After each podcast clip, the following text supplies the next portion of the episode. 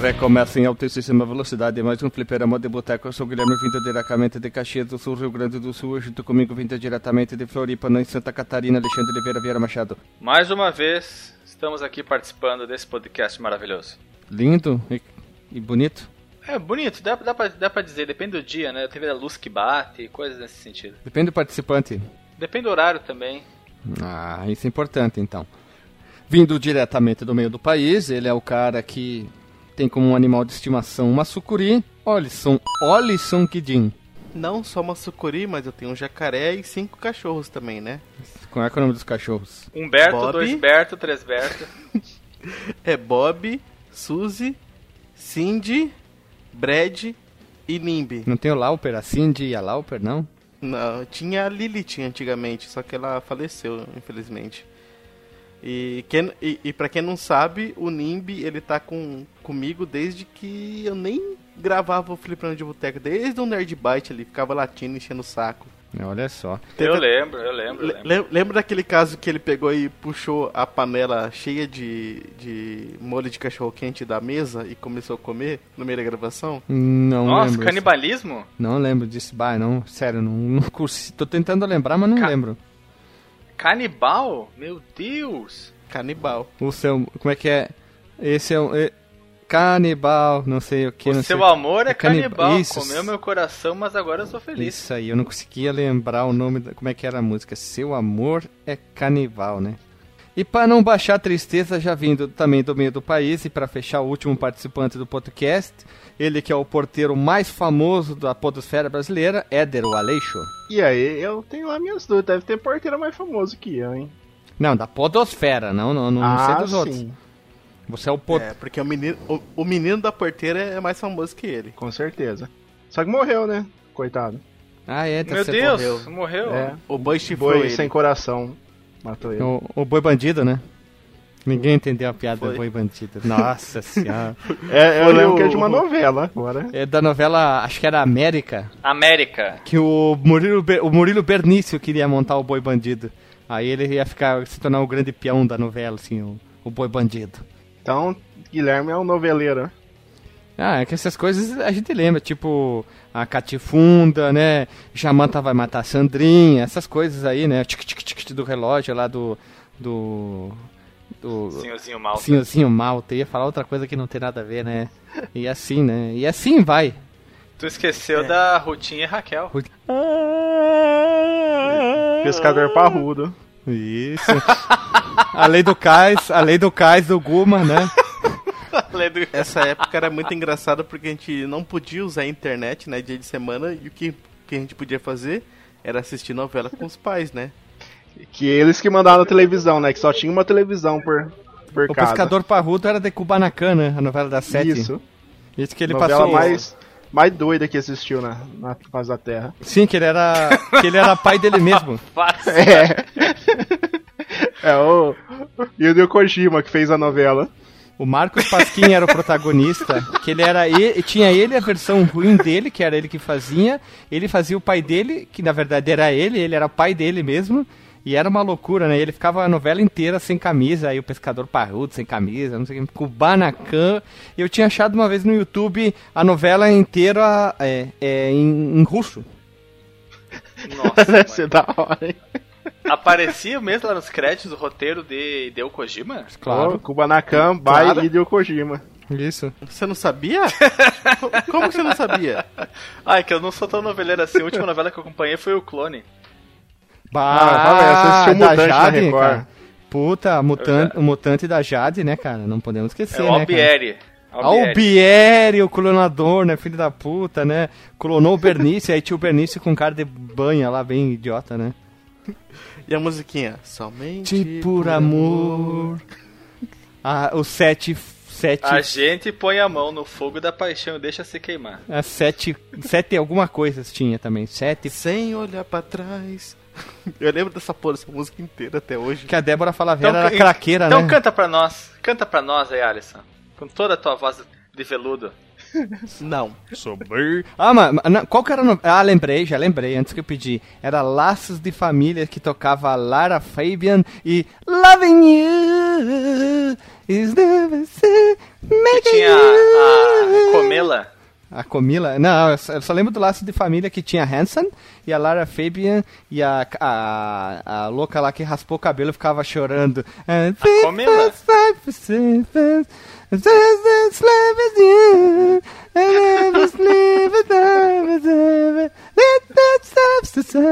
É que eu não sei a letra, né? Então tô fazendo só na melódia aqui. Tu fez, curso, tu fez esse curso de inglês com o narrador da Evolution. Isso, da Evolution. Eu pensei que era do EA Games. É, é. Ah, isso é.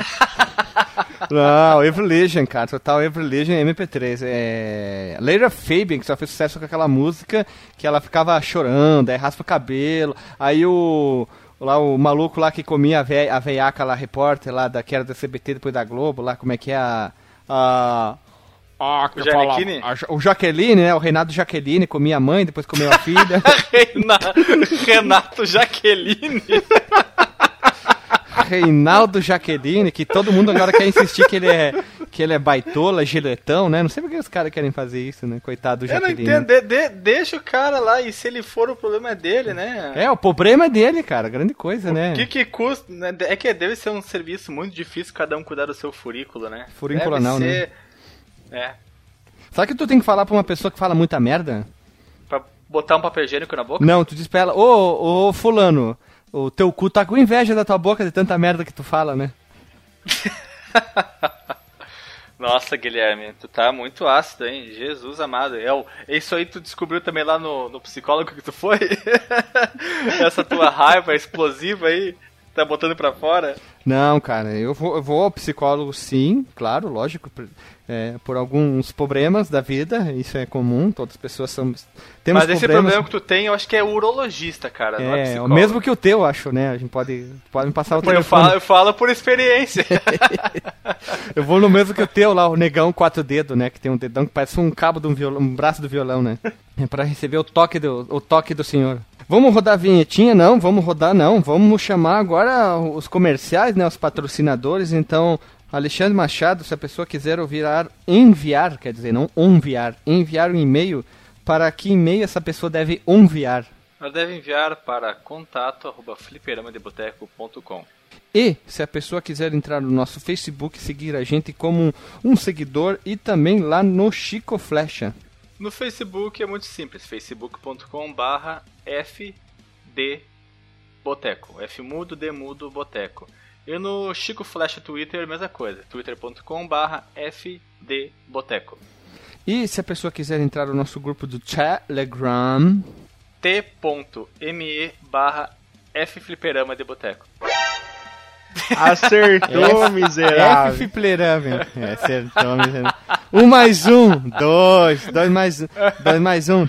Não, um mais um, mais um dois, mais dois mais dois, três, acertou, miserável. A tangerina?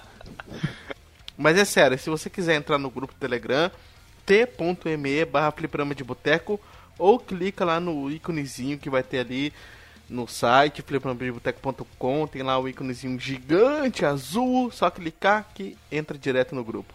Então, meu amigo, ó, vou- até vou fazer no violãozinho aqui, fazer como se fosse uma vinhetinha, sabe, da aqueles anos, é, os anos 30, 40, 50, a era de ouro da rádio. Então, toca a vinheta. Fica uma merda. Vamos fazer a versão Melback Meta que fica melhor. Toca a vinheta.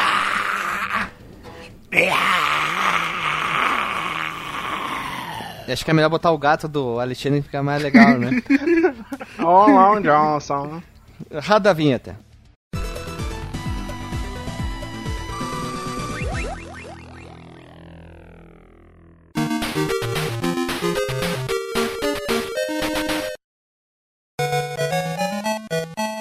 Voltamos após a vinheta e hoje nós vamos falar sobre um jogo querido do Master System, sobre o cara de orelha grande e cabeçudo e cabeça pequena, conhecido como Alec o Skid ou Alex Esquilo, brincadeira, que é Alex Kidd In Miracle World para o Master System, que foi lançado no dia 1 de janeiro de 86 no Japão, em formato de cartucho, mas depois de seu sucesso e de algumas revisões, ele foi lançado na, na memória do console, lógico, do Master System. Aqui no Brasil, Brasil, Brasil, ele vinha junto com o Master System 2 e até o Sonic ocupar o seu posto no mascote oficial em meados entre 92 e no ano de 1993. As diferenças entre a versão em cartucho e a versão da memória estão na, nas trocas dos comandos do botão 1 e 2. Se num pula, o 1 pula, no outro o 2 pula. É, resumindo, se o 2 dá ação, no outro 1 dá ação. E na tela do mapa das fases, Alex aparece comendo um cheeseburger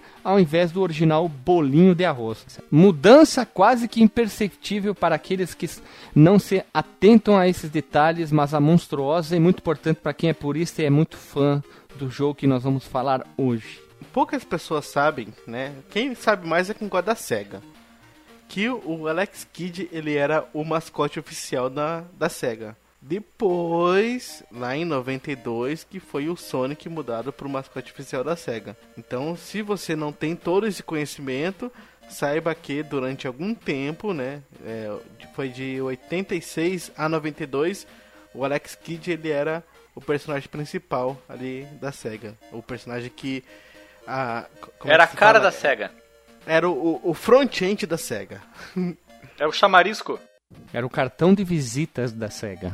Eu tava tentando lembrar essa expressão. Mas, antes do Sonic virar queridinho da SEGA, a empresa precisava de um carro-chefe para empurrar o então console principal da casa, o já citado Master System. Mas, a SEGA teve um, um mascote, uma mascote, entre aspas, que não é muito lembrada nos dias de hoje, conhecida pelo nome de Opa Opa. Para quem não sabe quem eu tô falando, é aquela navezinha com pernas. Não é bem. É, é, é, muito estranho descrever ela. Ela tem um cockpit de uma nave, só a parte da frente, parece uma bala cortada pela metade, mas ela tem asas e pés. Pronto. É uma simpática navezinha ciente, o que quer dizer isso? Uma criatura viva, pensante. Senciente. An, an, é, senciente, andante e voante e que apareceu pela primeira vez no game Fliperamas, que no caso não foi no Master, o Fantasy Zone, lançado também em 86, um pouco antes do Alex Kidd. Ela aparece também no jogo Sega All Star Racing e o Sega All Star Racing Transformers, se não me engano.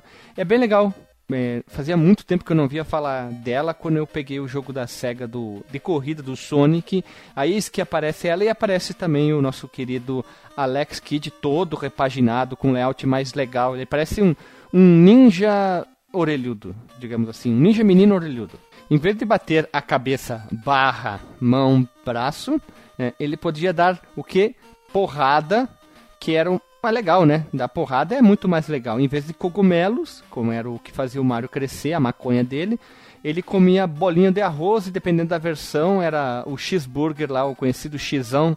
E, enfim, né? Junto com isso veio a ideia, no mínimo estranha, de fazê-lo jogar uma partida mortal e assassina de Jack and Paw conhecido aqui no Brasil como papel, pedra, tesoura.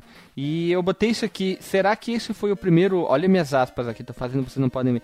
O minigame dentro dos videogames. Eu sei que é uma batalha com o chefe, mas normalmente tu batalha com o chefe, literalmente batalhar de brigar, de se matar. É, é a velha, velha lei da marinha, né? O primeiro que morrer perde.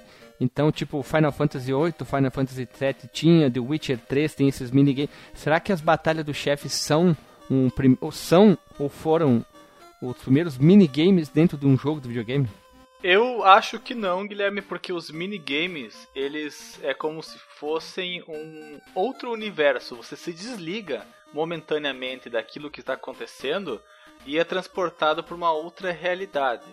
Já no jogo Mas sim, no é caso simples... do The Witcher, mas o The Witcher tu precisa em certos momentos jogar o, o, o Gwent lá, o, o minigame lá, e o Final Fantasy VII e o 8 foram os primeiros que eu lembrei.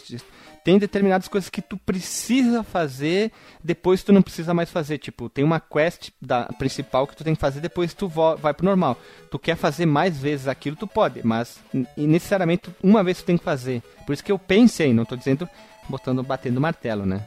Agora com a tua explanação ficou mais claro. Eu, como não tinha uh, me atentado a esses detalhes que tu falou, eu agora corroboro com a tua ideia. Então quer dizer que a minha explanação foi explanada. Foi bem planinha. E depois de tudo isso, o diretor chamado Kotaro Hiyashida conseguiu criar um mundo do Alex Kidd no mundo de Hadakchan. Eu nunca soube pronunciar essa porcaria desse nome, a Hadakachan, ha Hakachanga, Hagatanga. Kubanakan, já falamos. Kubanakan, isso. Alex Kidd no mundo de Kubanakan. E para quem não sabe, também o Kotaro ali, ele trabalhou no jogo Phantasy Star e na Pistola Zillion, que teve até o desenho no Brasil, tem um jogo e tudo mais. Pessoas, vamos pular agora direto para a história, que é o mais importante, saber que qual é que é do pastel desse jogo da Alex Kidd. Por isso eu invoco meu colega Alexandre Oliveira Vieira Machado para falar mais sobre a história. Mas detalhe, mais importante, o enredo original encontrado no manual do jogo e tem um enredo encontrado na caixa de papelão branca do jogo. Mas eu vou dar um breve iniciamento do início. A história se passa num planeta chamado Arias, do signo de Ares, deve ter outros planetas. Você joga com a, o jovem Alex, que passou anos no Monte Eterno treinando a milenar técnica mortífera Shellcore, que torna-o capaz de destruir grandes blocos de rocha na porrada, porque o Alex Kidd na porrada não tem limites. Mais que isso, o punho do praticante, não é, é ele não é fresco nem o punho de ferro, que ele diz que é um imortal punho de ferro. O punho do praticante vira um troço, uma, um troço enorme digno das mãos do abobo do Double Dragon Nick no Porsche. Então, Alexandre, o enredo original encontrado no manual do jogo. Por favor, de querido. Há muitos séculos, no planeta Ares, vivia um menino chamado Alex Kidd. Durante sete anos, ele morou no Monte Eterno estudando Shellcore, uma antiga arte marcial que ensinava as pessoas a ser tão fortes que elas conseguiriam quebrar grandes pedras com as próprias mãos. Certo dia, ao deixar o Monte Eterno para ir à sua terra natal espiritual, ele encontrou um moribundo que lhe fez uma revelação. A pacífica cidade de Radakchan corria um grande perigo. Antes de exalar o último suspiro, o homem deu a Alex o fragmento de um mapa e um medalhão feito com um pedaço da Pedra do Sol. O que tudo aquilo queria dizer o único jeito de descobrir seria viajar para o Miracle World e lá encontrar as respostas. E agora o enredo encontrado na caixa de papelão branca lançada pela Tectoy. Seu nome é Alex Kidd. Você tem uma coragem invejável e um golpe de karatê tão forte que é capaz de despedaçar rochas. A Tectoy ela ignorou Shell Corner e chamou de karatê. Sua missão: salvar Radactian uma cidade que está em perigo. Mas há uma armadilha. Como chegar até lá? Suas únicas dicas são um mapa muito confuso e um medalhão. Será que você consegue decifrar esse enigma? Enfrente os obstáculos, descubra os segredos ao longo da caminhada e prepare-se para grandes aventuras. Este é um desafio para poucos e Alex Kidd é um deles. Então, pessoas, vamos falar sobre a complexa jogabilidade do Alex Kidd. Olha só. O Axel Foley Kid, ele não se resume a ser um clone do Mario. Foi bem mais além disso, né? Ele ultrapassou as fronteiras para os jogos de plataforma, inserindo veículos terrestres, naves e a marca principal, os minigames de Jaquempo. Ou, é, ou se você acha que não é minigame, ok para você também. Vamos por partes. No início de cada jogo você recebe três vidas. Se perder todas elas, o que, que acontece? Game over. Game over, liga no Porsche dos piores game over. A jogabilidade do Exo Folly Kid é bem simples. Ele pula, ele soca a porva, ele recolhe sacos de dinheiro. Os itens colecionáveis são dinheiros e braceletes do poder, quais cai seu soco disparam ondas de energia capazes de destruir blocos e monstruosos à distância. Ele é tipo o Alex Kidd, uma dádiva dos ninjas. Nem todos os itens te ajudam. Há caixas que, quando pisadas ou quebradas, soltam aquele maldito fantasma rápido que vai tentar te surrupiar uma vida que ele sai rapidamente dali, é só tu dar um, uma pulada bem rapidinha, desviar do bagual que tu fica jóia. E outro... Não, não, não. Você tem que trocar de partir tela. Partir para uma outra tela. Essa é a única maneira de fugir dele, porque ele é implacável. É que como eu ia, tipo, na primeira fase, logo que aparece um, eu já ia descendo rápido, a sensação é que se tu desvia dele, ele some, porque tu vai, né, tic, tic, tic, tic, tic, descendo ali, né, no é, é porque tu né? tá caindo, mas em outros momentos do jogo, quando você desbloqueia, destrava esse fantasma, tu tem que ter muito remeleixo, muito swing, muita ginga pra Muito conseguir herê, né? escapar dele. Tem que estar o Ere. E pra não podemos esquecer que também tem as carchas mardita que quando tu soca a porva nelas, elas te paralisam. Tu fica em estátua, lembra de estátua? Aquela brincadeira, tu fica alguns poucos segundos em estátua e depois tu volta ao normal. E aí tu tá, tu fica com as cartas arriadas pra levar uma paulada dos inimigos, né? Isso é, é tipo, se tu não lembra qual é tal caixa que libera, aí tu sai dando, socando a porva em tudo. Bah, eu, quando fui jogar de novo, depois de muito tempo, pic, é, morri pra fantasma, fiquei paralisado, aí veio inimigo me matou e foi uma vergonha. Assim, ó, a primeira jogada, você ter ideia, eu não cheguei na, na parte da água. Só tu? Não estamos sozinhos, então, não estamos sozinhos. Só tu? Quando eu fui jogar, eu nem batia mais nas caixas com medo desse fantasma, então, paralisia. Sim, porque tu, tu não Mas lembra, fica né? bem evidente, fica Não, é bem que eu, evidente. foi a primeira vez que eu joguei foi essa, né? Eu não sabia de merda nenhuma. Ah, é? Mas mesmo assim, finge, vez. tu, tu já jogou há muito tempo atrás, tu sabia alguma. Mas depois de muito tempo tu acaba esquecendo. Aí tu diz, será que é esse ou é esse? Ah, um que eu lembrava é que aquele do chão é clássico. Tu vê que ele tá no chão, tu já sabe, ali tem merda ali. Então não vou ali, já desvio, né? Mas os outros que estavam aí eu não, não sabia o que fazer mesmo. A primeira vez que eu joguei, eu descendo lá, cheguei naquele sapo. Daí eu morri pro sapo, comecei de novo. Daí eu falei, ah não, esse lugar aqui. Não sei qual dessas duas caixas que tem o fantasma. Daí eu bati na que tinha o fantasma e morri de novo. Depois eu falei, ah, não vou mais bater em merda nenhuma dessas caixas, vou descer direto. Lembrando que todo esse dinheiro que tu colhe, tu vai recolhendo sacos de dinheiro ao longo do jogo, você pega ele pra não pra bonito, não é pra ganhar ponto, mas sim pra ir no shopping. Olha que pensamento de patricinha, né? Tu vai no shopping e lá que tu compra item, tu compra vida, tu compra veículos, tu, tu compra outros itens que vão te ajudar ao longo da, da jornada do Axel Foley Kid. Por exemplo, Dá uma tonada. tunar, isso, tu pode rebaixar o teu, teu avião, né? tu pode botar asa de liga leve no avião, botar pedalinho fudido no pirocóptero, no peticóptero dele, e assim vai, né? Compra motinho, que é logo, logo na que tu fecha a primeira fase, tu já pode comprar uma Manel, uma Bis aí, né? Uma moto dois, motor dois tempos, como queira chamar, né? Moto dois tempos, elas são extremamente barulhentas e queimam óleo junto com combustível. Então. Elas são a- a- as monaretas, as agrales, as RD 135, as Elefantre, essas As bicicletas também, aquelas bicicletas que os caras colocam não, com motor, é Isso, motor dois são- tempos. Tu sabe porque vê um, dois tempos. O cara tá 35 quadras de Tito e já começa a ouvir o tá, tá, tá, tá, tá, tá, tá, tá, tá, tá, tá, tá, e a fumaceira, tá, tá só, Não, não, não, isso vai aí ser é uma maré é fumaça, cara. Isso é o motor de barco. De bicicleta é. É quase isso, quase isso, quase. Veja você. E olha só, voltando à pauta aqui, ó. Dependendo da fase, a tela se move em multi-scroll. Olha que lindo isso. O que quer dizer isso? Em todas as direções. Olha só que bonito.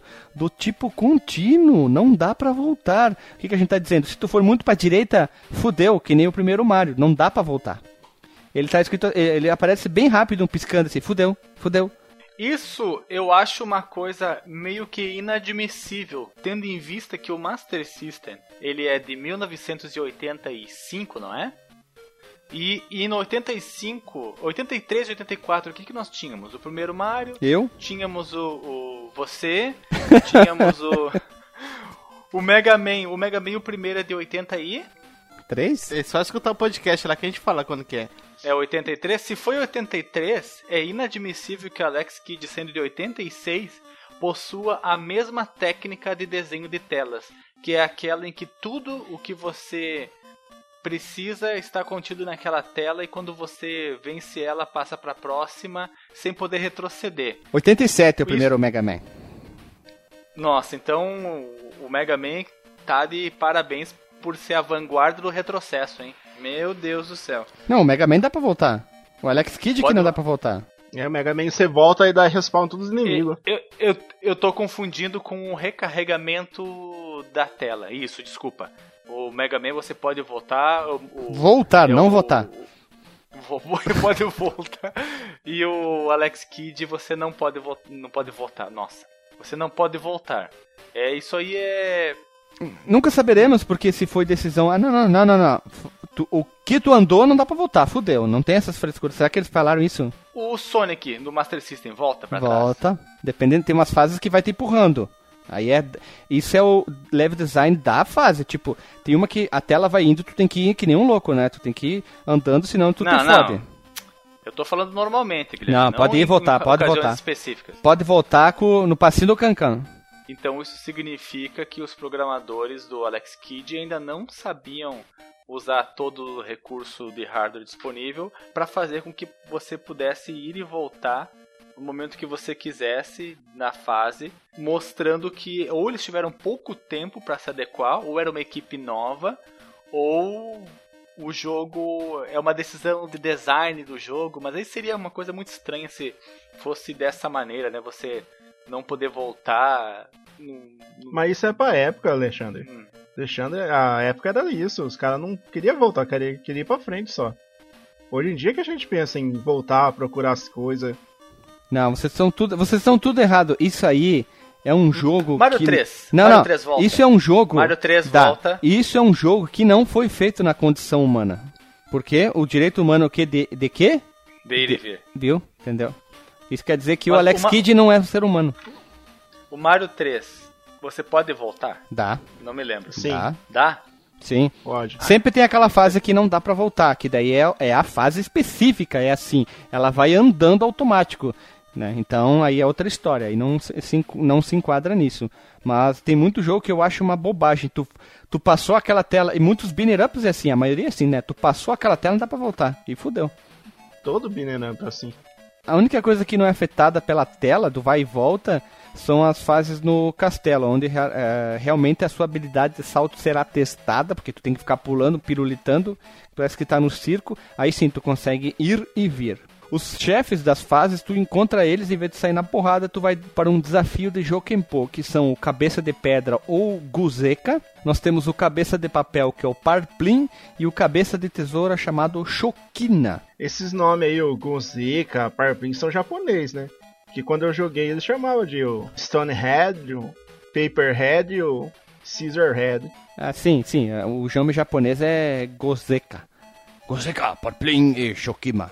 Ai, meu Deus, agora que eu entendi. Meu Deus, para tudo, para tudo. Por motivos óbvios, suas cabeças têm o formato correspondente a- aos negócios do papel de tesoura. Cabeça de pedra, cabeça de papel, cabeça de tesoura. Meu Deus, eu não tinha entendido isso agora, até hoje. Meu Deus, Sé- Guilherme. sério, eu não tinha caído a, cha- a- a- Nossa, não tinha caído a ficha. Sério, eu eu fui fazendo os negócios e não tinha me ligado. Agora que eu entendi. Papel, pedra, tesoura, três. É o jogo. Meu Deus, o cabeça de papel tem a cabeça no papel, o outro de papel. Meu Jesus, ca... sabe aquele gato? Oh, meu Deus do céu. Não é possível, cara. E cada um tem a sua própria combinação de papel. Pedra, tesoura ainda! Meu Deus! Jesus Cristo. Olha só. Uh, nossa senhora. E vocês sabiam que a combinação é sempre a mesma? Eu percebi isso quando eu morri três vezes pro primeiro. Sim, porque o primeiro chefe, é a primeira vez é pedra, a segunda é tesoura. O segundo chefe é a primeira tesoura, depois papel. E o terceiro chefe depois é pedra e depois tesoura. E não importa quantas vezes tu liga e desliga o videogame, quantas vezes tu chega lá, é sempre a mesma combinação dos chefes, é sempre igual. Mas depois que tu pega o, o item lá do. esqueci o nome, tu consegue ver que que. que que, que, que ele vai jogar, se ele vai jogar papel, pedra, tesoura. Aí tu consegue ver, aí tu pode ganhar bem fácil dos chefes. Eu acho que eu nunca usei esse item porque eu não me lembro de ter visto qual era o movimento do adversário. É a bola Porque- telepática, lembrei aqui, ó, até no- na pauta também. Ou porque eu ficava reparando somente no meu personagem. Ou realmente eu tava. Não tinha usado o item. E me aparecia, mas os meus olhos não conseguiam Não, é mais pra aquilo. frente que tu pega, não é logo no início. Logo no início a única coisa que tu consegue é comprar item mesmo. Mas depois tu. Ah, tá, então é por isso. Então é é, por depois tu enfrenta de novo os chefes. É que nem Mega Man comum, tu vai enfrentar os chefes de novo, jogo de Binner isso. Up. Sim, enfrenta duas vezes. É, aí muda, que daí é papel, papel, o primeiro chefe, o segundo chefe é pedra, pedra, e o terceiro chefe é papel, tesoura, olha só. Oh, oh. E o chefe final é papel, papel. Uau, Papel, hein? papel. E tu ganha com o quê? tesoura, tesoura. E se a pessoa não sabe jogar papel, pedra, tesoura, que faz o que daí?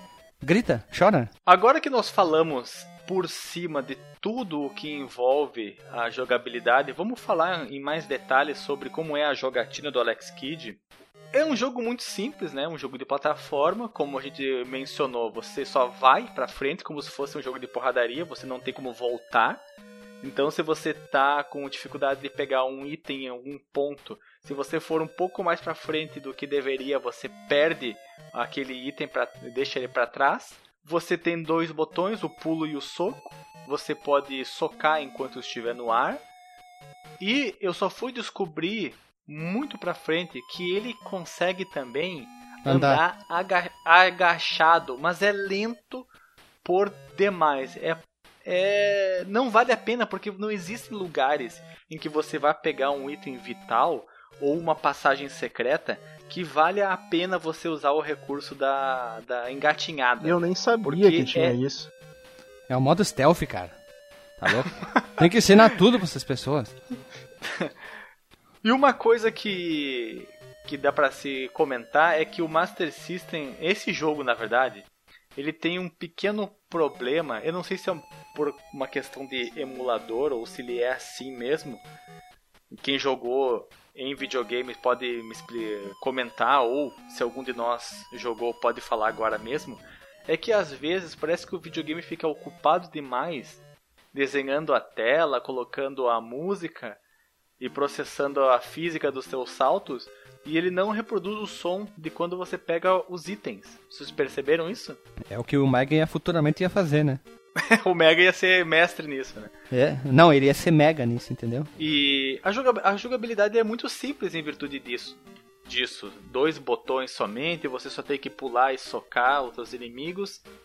Uh, ele não tem aquele problema que alguns jogos de plataforma têm, que é o chão encerado.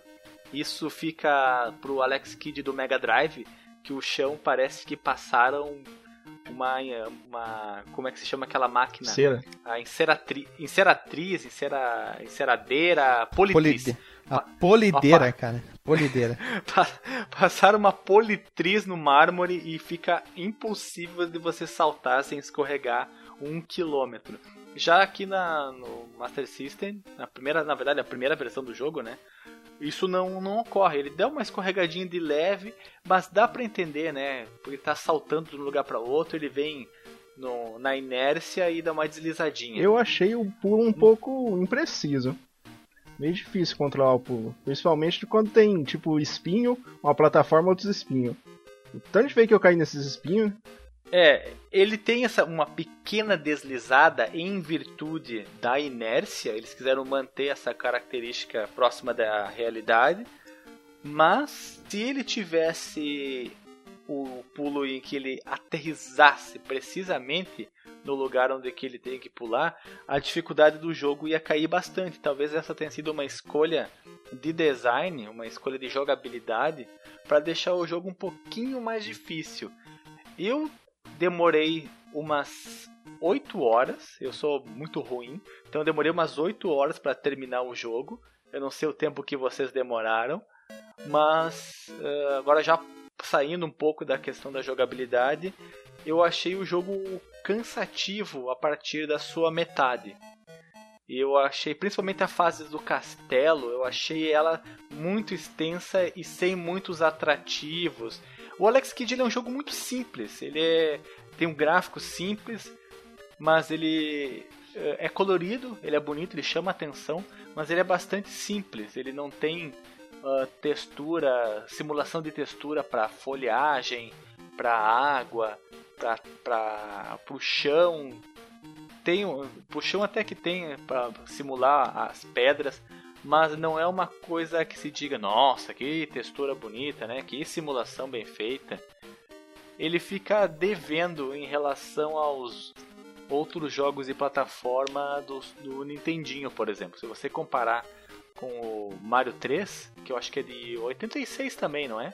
O Mario 3 do Nintendinho, você vê que ele é muito à frente no quesito gráfico. Mas isso é outro assunto, estou falando aqui de jogabilidade, eu não quero misturar as coisas nesse momento. Posso resumir? A jogabilidade do Alex Kidd é simplicíssima, é simples, não é cheia de frescura como os jogos de hoje em dia, e na minha opinião ela funciona bem até hoje porque foi implementada. Nem tem como ser, ser cheio de frescura porque é, é um jogo de jogo 2D muito simples e que o controle tem dois botões. É, as pessoas avaliam muito a jogabilidade de jogos antigos baseado na hoje, que é muito. Em alguns jogos o pulo é muito bem feito, movimentação, mesmo jogos de 2D, enfim, né? Naquela época, para hoje, 30 e poucos anos depois, o jogo tá jóia, cara. Tá maravilhoso, tá perfeito, tá muito bom, eu acho, eu acho. Eu, Guilherme, acho que tá muito boa. Não tive dificuldade, só, é só se readequar e depois vai embora direto, cara. Eu joguei esse jogo em 94. Nossa. Foi quando eu ganhei o Master System. Eu odiava esse jogo. Por quê? Porque eu acho a movimentação dele uma merda desde aquela época. Até Nossa. hoje eu acho uma merda a movimentação. Nossa De, deixa ele, Guilherme, deixa, vamos lá. Não, não, calma, deixa eu fazer uma observação. É que assim, a gente inverteu, sabe? aqu- Aquela pessoa que xingava tudo era eu, lembro. Não sei se você lembra. Eu reclamava de tudo, xingava todos os jogos. Aí, tipo, eu, eu virei mais é, mamão com açúcar, botar panos quentes em tudo. Aí o, o Alexandre e o Alisson estão ali, né? Brigando ali, fazendo um X1 quem vai dar mais rage em algum jogo. Mas vai lá, Alisson. É tua opinião, o que importa é a tua pra ti, né? Vai lá. Que idade tu tinha, Alisson? Quatro. Eu tinha 6 anos. Quase, hein? Quando Quase acertei, hein? Chutei quatro, ó. É, faltou dois só. Eu comecei a jogar, eu tinha 6 anos. Eu peguei emprestado de um amigo meu. Até hoje eu lembro quando eu fui na casa dele. Peguei emprestado o jogo do Alex Kidd e do Sapo Chulé. Nossa, Ele veio pra casa sapo chulé, pra mim jogar no. É, Sapo Chulé e os Invasores do Brejo. que nome maravilhoso. O Alex Kidd é horrível, a movimentação dele é horrível, o pulo dele é horrível. É tudo horrível nesse jogo, cara. O jogo é muito ruim. Eu preferia jogar Sapo Chulé e os Invasores do Brejo do que jogar é, Alex Kidd em, The Miracle World. É uma opinião muito forte, hein, Alisson? E tu, se, e tu manteve ela depois de tantos anos de rejogando ele? Então, eu tinha esse, esse sentimento quando eu joguei pela primeira vez lá em 94, da movimentação do Alex Kidd, que eu odiava esse jogo. E eu fui jogar de novo para a pauta. Foi o mesmo, o mesmo sentimento, sabe? A mesma sensação. O jogo é muito horrível. Alex Kidd pra mim só existe um, que é o Indation Noble World. Só esse jogo. Nossa senhora, eu acho um dos piores que tem. É tua opinião, é a minha opinião, e é assim que vai. Eu acho que o. O, o Lost Worlds também é. Lost World. É, é Lost Star, agora que eu esqueci. Lost é ruim Vikings. também. Lost, Lost Vikings, Alex Kidd and the Lost Vikings também é muito ruim, né? Tu joga com o Alex Kidd e alguns Vikings, né? Não, brincadeira, o Lost Stars, o Lost Star também é ruim. E na caixa do Master System 2, que tinha o Alex Kidd fazendo um, um movimento assim, uma pirulitagem pro lado, era da capa do Lost Star aí, pra quem não sabe, aquele movimento é da- de lá. Link no post dessa imagem que vai ficar mais fácil para as pessoas entenderem. E tu, Éder, o que, que achou da jogabilidade? Ah, como eu falei, eu no começo eu estranhei um pouco, até se acostumar. O- os pulos imprecisos matou eu bastante também. Mas no final acostumei. A parte da, da moto foi boa até, foi fácil de pegar o jeito. Mas do helicóptero foi meio tenso. Principalmente aquela parte que passa uns raios. Toda hora eu não parava o helicóptero e passava o raio em mim, me matava. Aquela parte é sinistra, hein? Aquela parte aí. Eu não queria revelar, mas foi a parte que eu parei ali no jogo. É, eu parei ali. Cara, eu não conseguia passar, velho. Eu tava muito ruim. Éder, olha a ruindade da minha pessoa. Eu não consegui passar da primeira tela. Não cheguei na água na primeira jogada. Eu queimei as três vidas aí, pra te ter uma ideia, né? Eu já morri pá, pá, pá, pá. Aí fui a segunda vez, pá, pá, pá. Terceira vez, cheguei na água. Eu disse, meu Deus, o que que aconteceu? Que baixei o Espírito Santo da ruindade aqui. E eu não conseguia, cada pouco eu morri, eu, eu avançava um pouquinho mais, um pouquinho mais, um pouquinho mais. Aí quando eu cheguei ali, eu tentei, não vou usar save state, vou ser galo velho. Ah, cheguei ali, não dava mais. Aí eu comecei tudo de novo, né? Depois, a primeira, quando eu fui jogar tudo de novo, eu morri na água, de novo. Aí eu disse, puta que pariu, que eu perdi, não consigo mais jogar alguns jogos. Eu, tem alguns jogos eu tô é, lento, sabe? Raciocínio devagar, sei é, lá. Que, é que esses jogos da década de 80, eles são filhotes dos arcades. Então, muitos capiroto. deles muitos deles não têm a dificuldade dosada da forma correta na transposição para os consoles domésticos. Então o jogo fica realmente muito difícil. E uma coisa que eu percebi e não me agradou foi a, a simplicidade do jogo. Ele é, os cenários são muito simples. Você não tem nenhum efeito de degradê no céu, por exemplo. Você tem muita, muita, muita repetição da, dos mesmos. É, eu ia falar itens, mas é. elementos na tela. A, segu a segunda fase você tem o mesmo desafio repetido quatro vezes seguidas. Você vence ele. Depois tem um igual, que é a parte dos sapos. Sabe, se vocês chegaram lá, que você tem que dar uns tabefes nos sapos que ficam pulando. Sim, logo para baixo já aparece um, né? Em cima de umas pedras. Ah, mas aí você vai com a moto e atropela tudo. Eu decidi jogar sem os veículos, nas partes em que não era estritamente necessário, né? Então, entre pegar a moto e ir a pé, eu sempre ia a pé. Então, que se você pegou a moto, você passou isso rapidão. E perdeu e muito não, item. Perde muito. E não item. percebeu. Ah, mas, é, mas eu itens... não batia nos blocos mesmo, não tava nem ligando pra item. e aí eu pude perceber que essas partes do jogo elas são muito sem criatividade, elas são extremamente repetitivas. Elas têm o, o desafio uma única vez que é no início, depois ele se repete e a fórmula fica cansativa. Isso acontece em em outros momentos do jogo também. Aí você percebe o trabalho de roteiro, o trabalho de direção de arte, da, da direção do em si do jogo, que é muito, muito inferior na SEGA em relação aos os platformers, como o Guilherme falava quando era criança, da Nintendo. Começou. Se você for comparar, se você for comparar os jogos feitos em casa, né? O Mario, o, o Kirby, o qual outro de Metroid. plataforma que é o Metroid, o Donkey Kong é do Super Nintendo. Vamos falar só do Nintendinho. Você vê que a equipe, talvez ela seja maior, mas o trabalho é muito mais esmerado, é muito mais meticuloso. Chega a, a chega a te surpreender pela quantidade e pela qualidade das coisas que você vê na tela. Mas em relação ao Alex Kidd, é o oposto, cara. Ele Existe o simples e o simplório. O Alex Kidd, em certos momentos, ele é simplório. Ele é muito aquém do que ele deveria. O simples é aquilo que não exagera, que está na medida. O simplório é aquilo que falta, é aquilo que deixa a desejar. Então, o Alex Kidd, principalmente o final, é simplório. Ah, essas partes das repetições são simplórias. Eu, eu não sei o motivo do, do porquê a SEGA fazer isso com os jogos que deveriam ser que deveriam ser não, eram seus carros-chefes, eram os, os, os, produzidos pelas suas equipes internas e eles negligenciavam a qualidade dessa maneira. É por isso que a Nintendo está aí desde 1889 e a SEGA tá, tá como tá, né? Tá, tá indo aí, cara, não tá naquela maravilha. Não é uma Brastemp, mas tá ali, né? Cara? Mas se você for pensar que houve um tempo em que a SEGA rivalizou com a Nintendo, é, se nós pegarmos todo o ciclo de vida dela, vai parecer o, a manobra do golfinho, que você tá lá por baixo, de repente você salta, fa, faz uma firula e depois você volta para as profundezas. É isso que tá, cara. A Nintendo manteve sempre um nível de qualidade muito alto e a SEGA teve um, uns espasmos, teve alguns momentos de, de, brilho e depois ela voltou para para eu vou usar a mediocridade, né? Pro médio, pro comum, pro básico.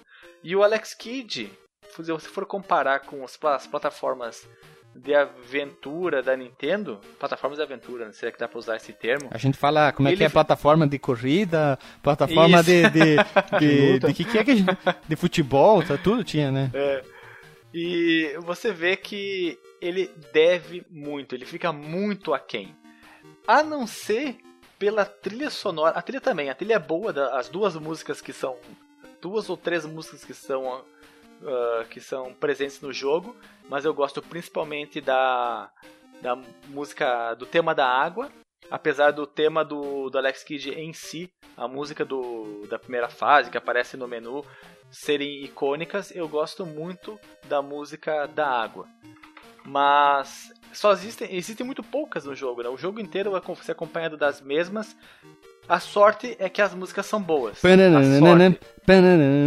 É, senão ela é, ela é, é, ser... é, é, bem também que tu tocou nessa parte, a gente já vai falar, mas a trilha sonora é muito empolgante. A SEGA sabia fazer muito bem naquela época umas trilhas que casavam bem com o jogo, felizes pra cima, sabe? Claro que às vezes a Nintendo conseguia, tá, tá, é, mas não, cada um é gosto, é gosto. Mas a SEGA tava batendo de frente, mesmo sendo menor ali, bah, mas a trilha do Alex Kidd, mesmo sendo pequenininha, é bonita. Isso é verdade, isso é sensacional. É, a gente tá falando sobre muita coisa que a gente esqueceu de falar dos itens. Nós temos o, o pó de invencibilidade que tu compra ele, que ele fica invencível por alguns segundos. É, o anel, que é aquele que dá o poder de dar socos que sai poderes da mão dele. O bonequinho do Alex Kidd que dá uma vida a bengala que te proporciona dar voo, o que não tem nada a ver esse item, a bengala te deixa voar. A cápsula Sabe A, por quê? Ah, Sabe por que ela voa? Porque o Porque ele vira o Kid Bengala. nossa, porque o fantasma tem uma bengala. pode ser, tá?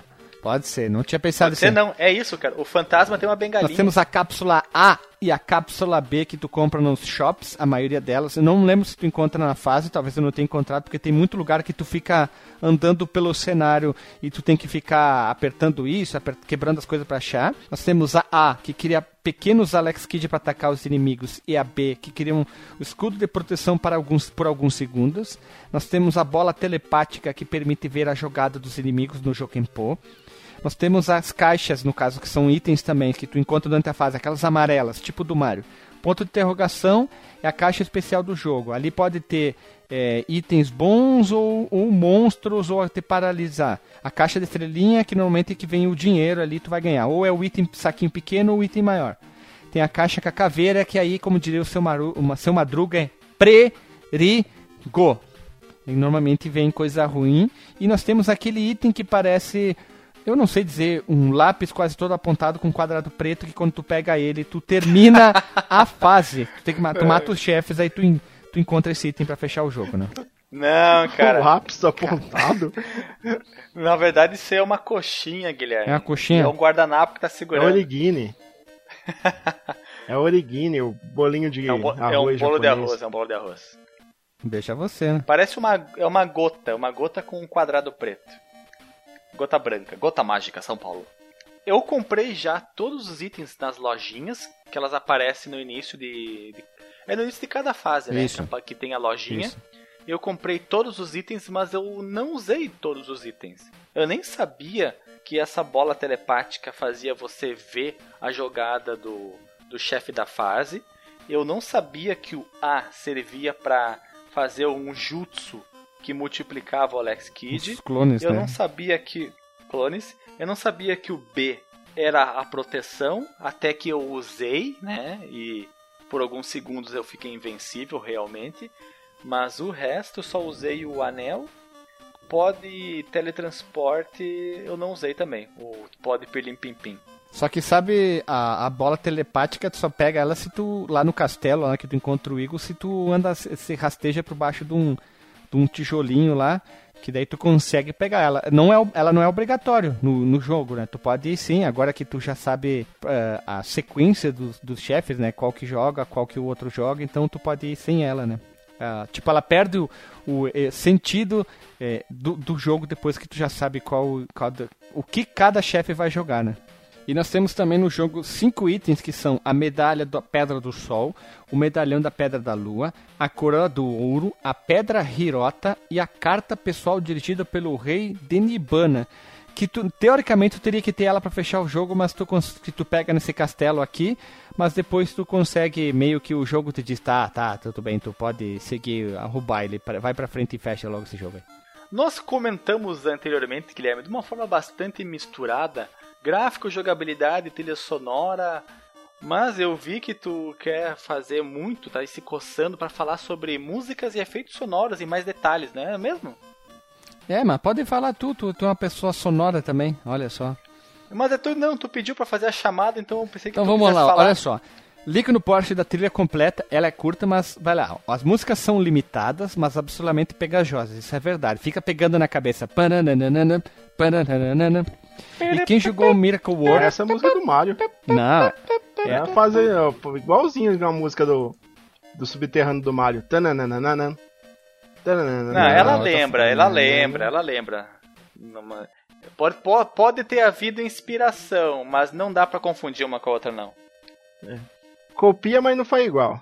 Não, a, a música d'água. Pam, para, para, pam, pam, pam, para. Também é bem legal. As duas. Eu acho que são as duas músicas mais conhecidas, né?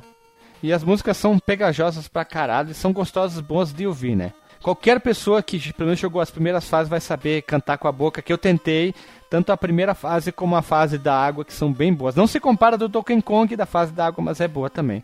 Vai ficar no link no post para as pessoas ouvirem a curta trilha sonora do Alex Kidd. Ela muda, tem pequenas variações, como o Alexandre falou, ou até quando tu pega mesmo veículos e afim. E ela não para quando tu acerta inimigos ou quando tu mata inimigos, qualquer coisa assim. Ela continua. Não tem o problema que o Mega futuramente ia ter com trilha sonora e efeitos sonoros durante o jogo. Tu quebrou um quadradinho, pegou item de dinheiro, a trilha sonora continua lá. Pará, pará, pá, pá, e assim vai. Então vamos fazer o rápido fase a fase para as pessoas entenderem um pouco do que a gente está falando. A primeira fase é aquela, aquela fase que em vez de tu subir ou de esquerda para direita, é a que tu desce e cai na água, que é aquela que eu não cheguei na água, que é a Mount Eterna. Eternal, que quer dizer boca eterna, né? Montanha Eterna. É onde que o Alex Kidd fez o treinamento. É, é fasezinha simples.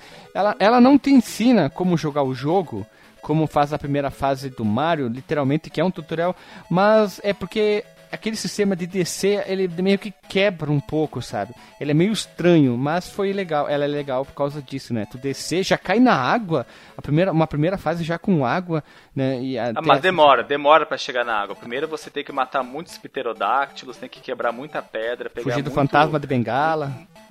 muito bloquinho de estrela, pegar muito saco de dinheiro pra depois você cair na água. E na segunda, que ela se chama Lake Faton. Phaeton. Faton. Faton. o Lago Faton. Aí você eh, começa já indo, se você quiser, né? Comprando itens na loja, aí que você consegue a motoca. Como eu falei, eu joguei sem a moto, então eu passei tudo aquilo que você passa em segundos. Eu demorei muitos minutos para passar e assim eu pude ver que essa fase é muito repetitiva. Quando você está na moto, você nem presta atenção, mas quando você está a pé, você vê que a fase ela precisa ser melhor trabalhada. Ah, não. Precisaria ser tem- melhor trabalhada. uma, teve uma confusão. Essa ainda é a continuação da Mouth Eterna. A Lake Faton, ou Faton, é embaixo da água. Essa seria tipo uma continuação da primeira fase. Seria tipo uma parte 2 da, da primeira parte. Porque a Lake Faton tu já tá embaixo da água, que seria a, a segunda fase de verdade. Não sei, depois que você é, entra, primeira, essa aí. você começa na, na Terra. Porque tu, a parte da moto é, seria tipo uma extensão da primeira, da primeira parte, ainda é o fim da primeira fase. Que daí tu encontra o primeiro chefe. que é aquele que tem a Ah, mão, tá, de, tá. a mão, a mão É, fechada, né? A mão. Sim, entendi. É o segundo estágio da primeira fase. Isso, eu não conseguia lembrar a palavra. E aí o, o chefe que você enfrenta é o, o, o Rockhead, né? o cabeça de pedra. Que a cabeça dele, como o Guilherme descobriu somente hoje, é uma mão, uma, um punho cerrado. Essa é a cabeça dele. A segunda fase é a Lake Phaeton, que aí sim é a fase que tu tá embaixo da água e que tem uma parte secreta logo no início, é quando tu encontra aquele polvo vermelho. Se tu destrói os tentáculos dele, ele sai de cima daquela panela lá, que faz comida boa, e tu pode ir pra parte de baixo lá, que tem um monte de item, é um pouquinho diferente a fase daí. A terceira fase é The Island of Saint Nurari, que é a fase que tu joga com o peticóptero, aquele helicóptero que tu vai. O pedalinho lá, o pericóptero lá do. O pirocóptero do, do Alex Kidd, que tu vai controlando ele dentro da gabinezinha lá, o caminhão que voa, pronto, do, do Alex Kidd lá, que é a primeira fase. Caminhão que voa. Cara, eu não sabia, eu, eu tô muito ruim nas palavras hoje, então saiu o caminhão que voa, cara. É uma, é uma gabina. A gabinada. A cariola que voa, então, pronto, né, cara? E uma das características dessa fase é o capim. Tem um capim muito alto que se você não se cuidar, não prestar atenção, os escorpiões, que são muito bem representados, diga-se de passagem, Com risco vão vermelho? pegar você. Com, tu- com risco vermelho? Não, não é Atari, não é Atari isso aí. Essa fase aí é a primeira que tu pega um veículo diferente, porque antes tu ia, tu andava, tu pulava, daí depois tu nadava, depois tu andava de motoneta lá no Road Rash lá, e agora tu tinha uma fase aérea do jogo. Então, olha, jogabilidades muito mudando o tempo inteiro do jogo, né?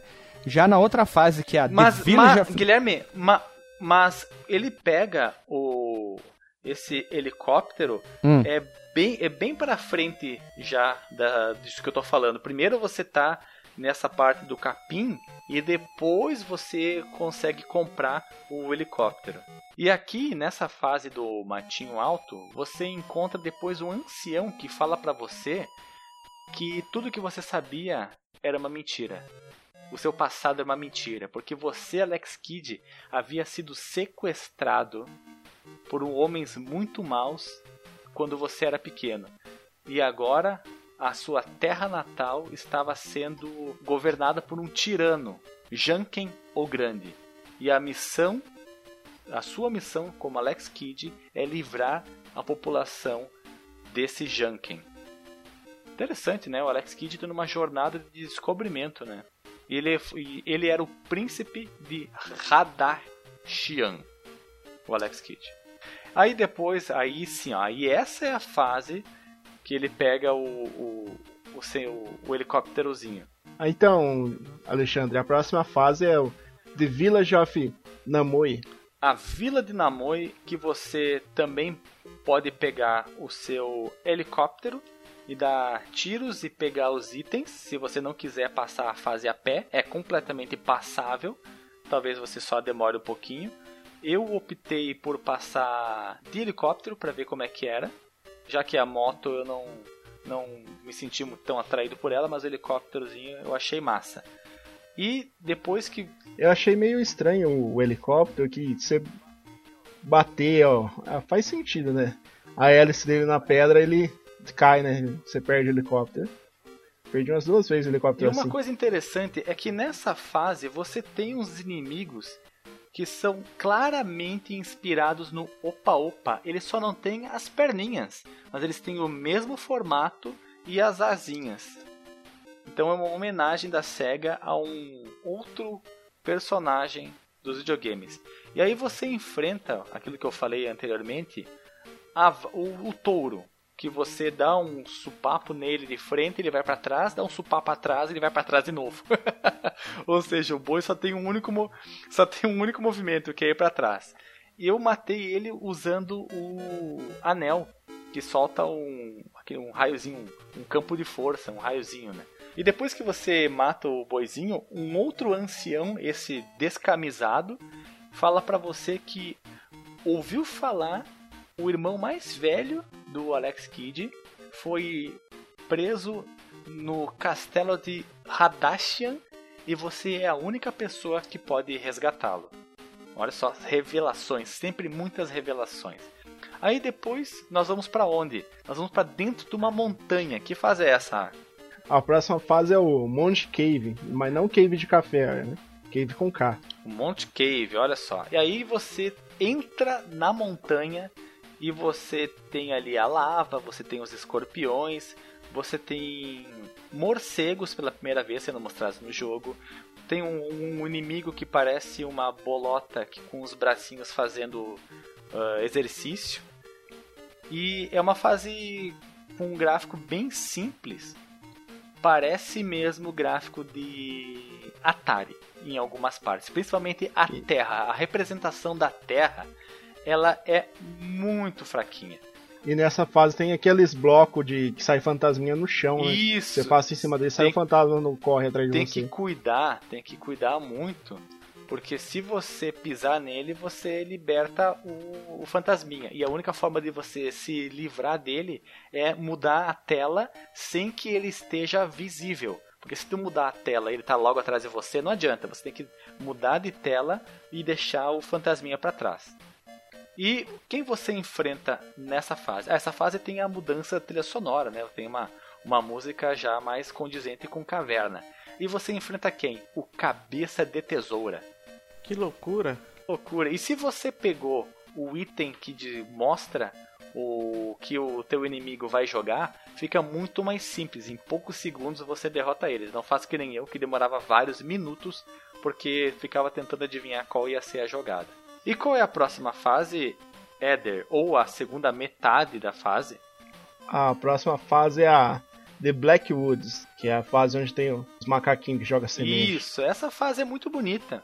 É muito bonita e ela tem uma representação das árvores muito legal.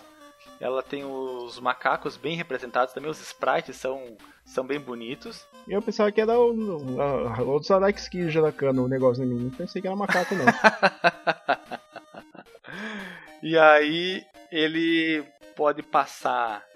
Você também. Você compra itens, né?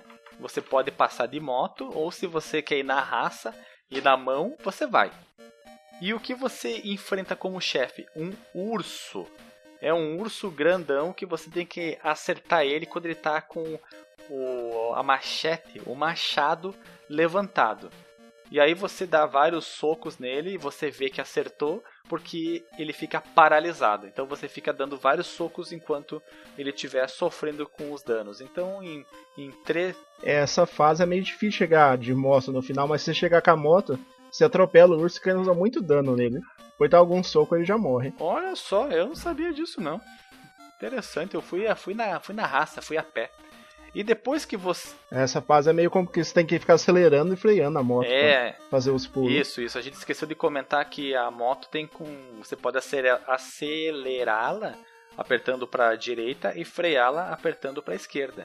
Da mesma forma que o, o helicópterozinho dele, se você aperta o botão de pulo, você dá impulso nas hélices. E se você não apertar, ele cai. E se você apertar com muita força, ele ganha muito impulso e bate as pás e você perde a sua o seu veículo. E depois que você vence o, o urso, você pega um jet ski. Essa fase é muito legal. Eu tentei o máximo que eu pude com o jet ski, mas tem muitos inimigos, muitos obstáculos e você tem que ficar, tem que ser o mestre na, na, na dosagem de velocidade e salto para conseguir ir longe. Mestre na, E depois você mestre na jet skizagem. isso, mestre na jet Mas deixa eu skizagem. perguntar uma coisa pra você. Isso quer dizer que essa, Ah. essa fase do machete é a fase do Dani Trejo? Olha, o urso não é muito parecido com ele, cara, mas é parecido, mas pode ser que o filme tenha sido inspirado em Alex Kidd, cara. Agora pensando bem, é até bem plausível. Aí depois que você cai do jet ski, inevitavelmente você vai cair do jet ski. Você vai pra onde? Vai pra água, vai pro fundo do mar de novo. E aí não tem muito mistério, você já logo você já encontra a Mãe Manuela. o, a- o bolinho de arroz e já parte para a próxima fase. Qual que é o nome da próxima fase? Bingo Lowland. Que é a fase que eu não conseguia passar. Qual que é o nome? Bingo Lowland. Bingo com dois O, né? Bin, em vez de Ah. bingo é bingo. Eu achei que era Pingu, aquele desenho que passava na cultura. Isso, pingu. Pinguço. Pinguloland. O que você faz nessa fase? Você pega o helicóptero, o chopper, O caminhão você- com pedala que voa. e tem que se cuidar com os raios, as nuvens negras que vem jogando raios em você, além, claro, das pedras que são inquebráveis, que são as pedras cinzas, que elas não vão ser destruídas com os tiros que o Alex Kidd consegue dar com o seu helicópterozinho. Essa fase você pode, se quiser passar a pé também, não tem problema. O uso dos veículos é opcional, tá? Não é obrigatório, não, não é impeditivo você não usar os veículos para passar de fase. E aí depois que você anda, anda, anda, anda, pica, pica, pica, que nem o pica-pau. Pedala, na verdade, né? Pedala, é, né? pedala, Não anda. pedala, pedala. Você Pedala chega no, chega no final da fase e aí tem uma, uma situação muito, muito interessante. Se você não quebrar a hélice do seu helicóptero, o chefe não vem. Ao que Em alguns jogos, quando você chega na tela do chefe, ele, alguma coisa acontece automaticamente e o chefe aparece. Aqui no Alex Kidd não. Você tem que deliberadamente quebrar o seu veículo para aí sim o chefe da fase aparecer. E aí você enf- enfrenta o quê? Você enfrenta o cabeça de papel. O cabe... a, mão, a mão aberta, a mão O espalmada. cabeça de papel é uma mula mesmo, né? Aí depois que você mata ele, você vai pra onde? Pro primeiro castelo. Qual que é o nome dele? The Hataxian Castle. Isso. Esse, essa fase, ela muda a mecânica do jogo. Por quê? Porque Essa fase já é troll, né? essa, Você já começa a cair num monte de espinho. E eu morri logo no cara já. Começou a cair os espinhos, eu fiquei esperando ver o que aconteceu, o espinho não subiu, eu fui tentar pular, morri. Essa fase, ela permite que É Metroidvania, você... cara, essa fase aí. Porque tem que ir pra lá e pra cá, pra lá e pra cá umas partes. Isso, isso, isso que eu ia falar. Essa fase ela é bastante inspirada no Metroid, porque você pode voltar. Diferente do, do que acontece na- nas outras partes do jogo, os- as fases ambientadas no castelo permitem que você vá e volte. Porque, mas daí tudo que você fez numa tela é desfeito quando você volta. Então tem que pensar bem se você quer voltar se você já completou os seus objetivos, vamos dizer assim, naquela tela.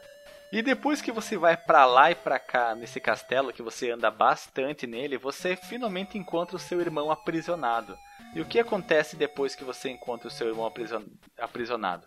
Ele Tem que fala andar com pelo você. castelo. Não sei que eu cheguei só até Tem aí. que andar ainda pelo castelo, né? Porque tu não explorou todo o castelo. Aí tu pode pegar a carta, tu pode andar pra lá pegar mais alguns itens, aí até encontrar o chefe de novo. Que daí tu começa a encontrar os chefes tudo de novo. Só que tem que ter, tem que ter calma, vai pra cá, vai pra lá, porque uma hora tu pode ir pra direita, outra pra, pra esquerda. Tem que ir sempre com cuidado no jogo. Daí tu enfrenta o, o cabeça de mão de novo, né? Cabeça de pedra, quer dizer, desculpa. Depois que você solta o seu irmão, ele diz: Obrigado, Alex. A Pedra da Lua Leve tá no reino Nibbana. E você deve encontrar lá. Deve ser. Deve ser você deve ir para lá encontrar essa pedra antes que o Janken, o Grande, o faça. Junkin, Existe pô. uma. Jaquepô. Existe uma carta que mostra como chegar até lá. Depois que você encontrá-la, pegue-a. Sim, que é a carta pessoal dirigida ao rei de Nibbana. A próxima fase é a The City of Radaxian. Olha que nome complicado de, de ser pronunciada. Que ela tem um layout parecido com a primeira fase. Se for ver, só muda alguma coisa no, no background dela. E ela segue aquela, mela- aquela mesma estrutura de andar pra direita, só que ela é bem curtinha. Ela é extremamente curta. Ela é uma fase, é, digamos, é, ponte, que ela liga tanto o castelo como o reino de Nibbana. Porque tu já tu enfrenta o cabeça de tesoura, que ele é muito estranho num duelo mortal de Jokenpo, depois tu enfrenta a, cabe a cabeça dele. É uma fase bem curtinha. Tipo, não tem muito o que falar, simplesmente tu vai no shopping já anda um pouquinho em frente a ele. E depois tem a fase é, mais diferente do Alex Kidd, que é a The Kingdom of Nibbana, que tu sai da direita pra esquerda e tu é obrigado a usar o caminhão com hélice, senão tu não consegue passar a fase. Entre aspas, né? É, tem umas partes que tu não vai conseguir passar mesmo, ou não. Mas ah, com ele tu passa bem mais rápido. Não, não, você é obrigado. É, você é obrigado, eu confundi. E tem algumas partes que tu, começa- cons- tu- umas partes tu conseguiria passar, mas outras não. Por causa do Não, pulo, não. o pulo dele não chegaria. Depois que Não, você... tô simulando que ele ele estaria, sabe? Eu simulei. Ah, não. Ah, ele tá. tá, ele tá, tá a pé, sabe? Que algumas fases tu consegue ir. Então na The Kingdom of Nibbana tu não consegue. E aí que depois na próxima fase é que tu encontra o rei, que tu entrega a carta do do de Nibbana que tu ganha daí a pedra, aquela pedra Hirota, que tem uns símbolos lá do peixe, do sol, da lua, do vento e a coroa e tal. Que daí tu precisa ter ela. Sem ela tu não. Teoricamente tu não passaria, mas tu pode passar sem a carta, o, o rei te deixa passar. O rei te dá um mapa, né? E o engraçado é que a fase começa já com o rei te entregando isso. Mas o engraçado é que ele diz que a pedra foi roubada logo antes de, de- dele chegar. E o rei aparece todo quebrado, cara. Ele tá com uma, uma faixa na cabeça, ele tá faltando dente na boca, tá desdentado. E ele entrega pra você um, um mapinha com símbolos, na verdade, como se fosse é, uma uma sequência de coisas que de símbolos que você vai aplicar mais pra frente. E depois, logo em seguida, já tem a outro castelo, que é o castelo do Jenkin, que esse aqui também ele segue a, a premissa de poder ir e voltar, mas tu já começa caindo no jogo. Diferente, é um pouquinho diferente. E essa aqui também, esse jogo é um essa, esse jogo, olha que eu tô falando. Essa fase é um pouquinho mais diferente também, seguindo o padrão de castelo. E é aquela coisa, tem que ficar quebrando, quebrando, quebrando. Tu só pode acessar tais salas se tu não quebrar aqueles blocos diferentes que. Os blocos do cenário são de pedra e aqueles parecem o que, que é papelão, sei lá o que, que é aquela porra lá aquele tipo de material. Isso, tipo, meio que frustra um pouco o jogador, porque tu fica demorando demais. Essa fase é longa cá, demais, né? cara. Ela é, é muito, muito longa. Muito longa. Essa fase aí, ela quebra a sequência das outras fases, porque ela é muito diferente. Sim, porque tu veio do Kingdom of Nibbana, Nibbana e o City of Radashan, ou Radaxian, ou Kinkadarshan, que são fases curtas, tu vem com um castelo extremamente longo e, tipo, tu tá com uma vida, tu joga com, assim, apavorado, né? Porque a, a fase é bem difícil, né? E ela é, bem, ela é complicada. Tem é, partes do cenário que são pedaços curtos e ficam aqueles escorpiões, aí tu tem que dar o pulo exatamente no momento certo. Eu lembro que quanto save state eu fiz nesse, nesse maldito castelo aqui. É uma das fases mais essa é a fase que mais oferece desafios para você, é a fase mais difícil do jogo. Mas, mas também ela é a mais longa, né? Ela não é Disparado é simplesmente também. não é ela não é difícil com o mesmo tamanho das outras. Ela é difícil inteira e ela é bem mais extensa. Então, aqui, se você não morreu muito, se prepara, porque aqui vai ser o teu inferno, né? Ah, tu tem, tem fase de item, quer dizer, tem item que tu pode pegar, também tem o anel que tu pode pegar, tu vai usar ao longo do jogo. E é estranho porque tu não pode usar o anel contra o chefe, mas tudo bem, tu chega contra o chefe, aí tem o, o maldito do, do, do duelo do Jokinpo.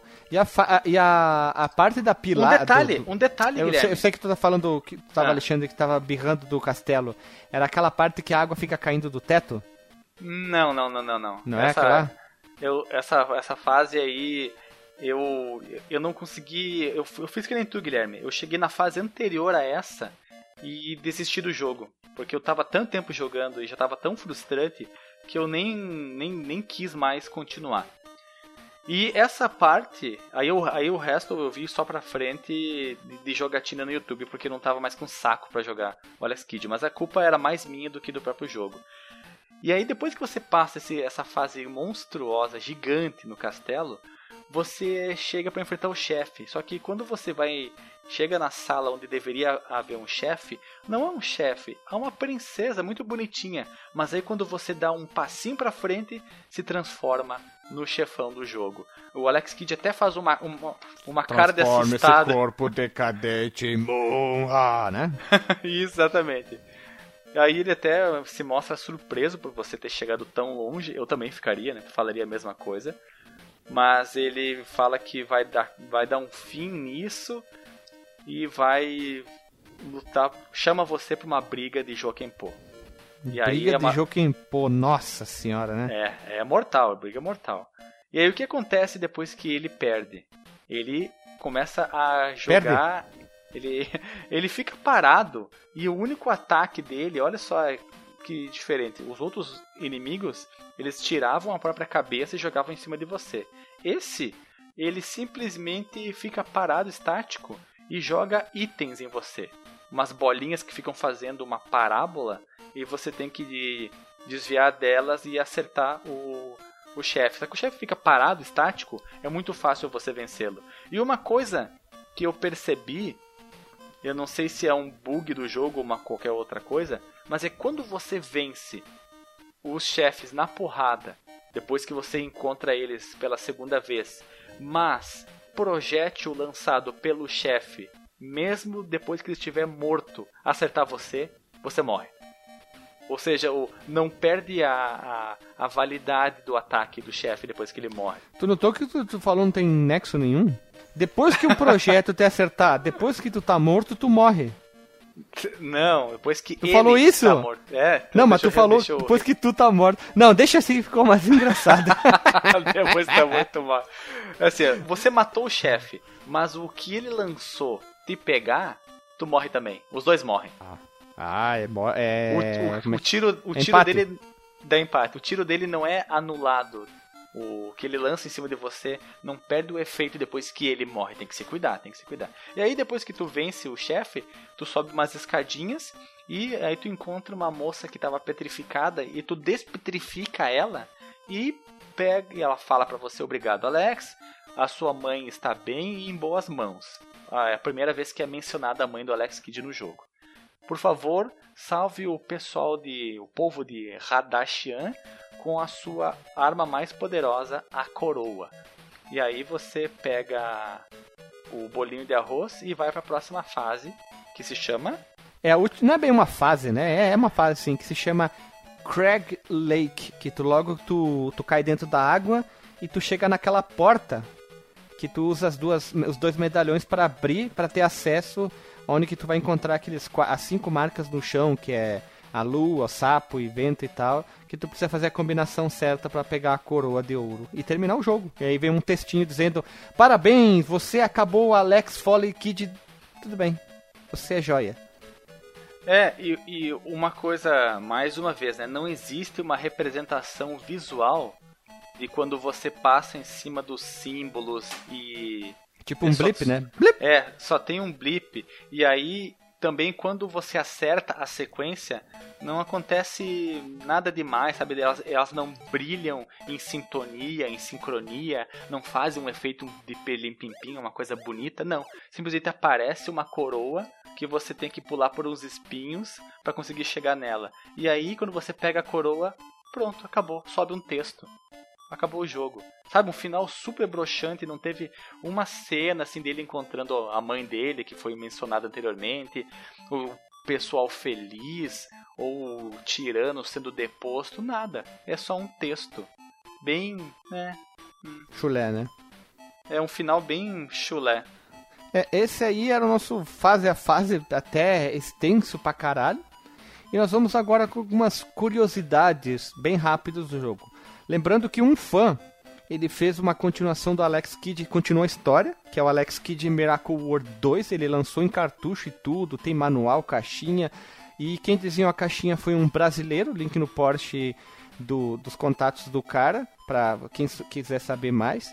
Uh, tu pode ter sistema de continue comprando ele, quando tu termina o jogo, der game over, tu mandei pressionado para cima e pressiona soco oito vezes tu consegue comprar um continue desde que tu tenha 400 dinheiros. Vai ter o link no Porsche de todas as capas, manuais e afins, e várias versões lançadas ao redor do mundo, brasileiro, japonês, coreano e afim. E também o jogo teve sequências, que é o Alex Kidd Lost Star, que foi lançado em 86, e, e para arcade em Master 87, o Alex Kidd BMX Trial, só lançado no Japão em 87 para Master, o Alex Kidd High Tech World para Master em 87, o Alex Kidd em Enchanted Castle para Mega em 89 e o Alex Kidd em Shinobi, ó que legal, o Word para Master no ano de 1990. Tudo isso aqui vai estar tá ali no Porsche para as pessoas verem melhor. E também nós teremos as aparições do Alex Kidd. Ele teve algumas, sabe? Olha ali um easter egg easter aqui. Eggs. Easter egg, se tinha me fugido a nome. Outro no Altered Beast é Cameo. Cameo, é isso. Em 88, quando a SEGA lançou Altered Beast, criado por ela mesma, né?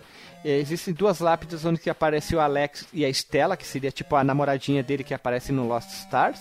No jogo Keisenden, uh, que também é do Master, o rosto do Alex Kidd aparece desenhado na parede na segunda fase. Em 99, na época já no, no Dreamcast, no Shimui o Alex Kidd aparece como um brinquedo para coletar uma espécie de easter egg do jogo. Pode ser isso, né? Como a gente já falou. E no Shimui 2 a mesma coisa. No jogo do Dreamcast, no Saga Gaga, que saiu só no Japão, o Alex Kidd aparece como um funcionário de uma loja de videogames. Até o Sonic aparece aqui. Em 2008, é, lança o Super, a SEGA lança o Superstar Tennis, que você pode jogar com o Alex Kidd. Em 2010 tem o jogo Sega All Star Race, que é muito bom, tem para Play 13 e para Xbox 360 e Nintendo Wii, que é muito legal, vale a pena jogar. E dois anos depois chega Sonic e All Star Race Transformed, que aqui sim é muito foda esse jogo. Tu pode fazer muita pirulitagem. Tem, tem jogo, na hora tu tá na corrida, depois tá no ar, depois tá na água, corrida.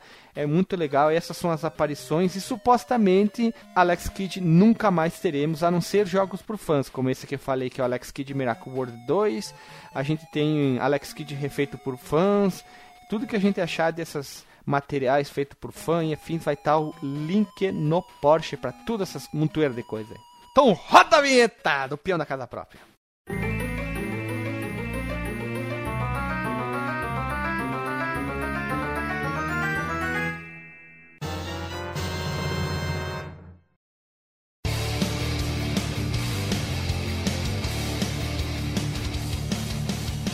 Voltamos pro disclaimer. Alexandre Vieira Machado, sucinto como um Joela de João Grande, seja, faça seu disclaimer. Disclaimer rapidinho. Joga Alex Kidd, vale a pena, é um jogo histórico, tem alguns defeitos, mas que jogo não tem, né? Assim é a vida. E comente aí nos comentários o que você achou, se você concorda, discorda conosco, se você tem uma outra visão. É isso aí. Éder Aleixo, teu disclaimer. Alex Kidd é um jogo bastante importante na história dos videogames, um jogo me surpreendeu que ser divertido, que por ser da SEGA eu já fui com o pé atrás, mas legalzinho até. Não é lá essas coisas extraordinárias, mas legal. É, foi divertido por duas horas e meia. Alisson Guedin, teu disclaimer. Entre 96 e 2000 eu joguei todos os Alex Kidd. Pra mim, todos os Alex Kidd são um jogo bosta, menos o Alex Kidd em Shinobi World, que é o único jogo que presta do, da franquia.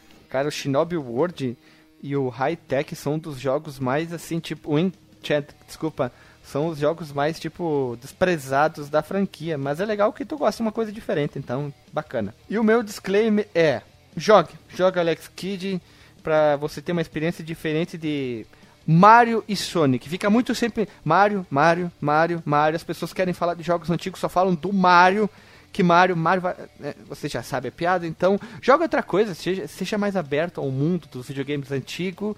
E era isso. Alex Kidd é um jogo divertido, difícil na parte de final, cansativo, principalmente por causa do último castelo do, do Jaquem ali, que parece que não chega nunca, não acaba nunca, tu vai perder tipo uns 20 minutos da tua vida, basicamente, nesse castelo ali. 20 minutos? Tá bom. Ah, tô arredondando aí, tô chutando ali. E era isso. Acabou, Eu diria 22 minutos. Ah, bom, então, tá bom. Pode ser então. Então, pessoas humanas, bípedes, antes pensantes, chegamos ao fim para a gente não se empurrar muito. É isso aí, pessoal. Até semana que vem. Um beijo, um abraço e até!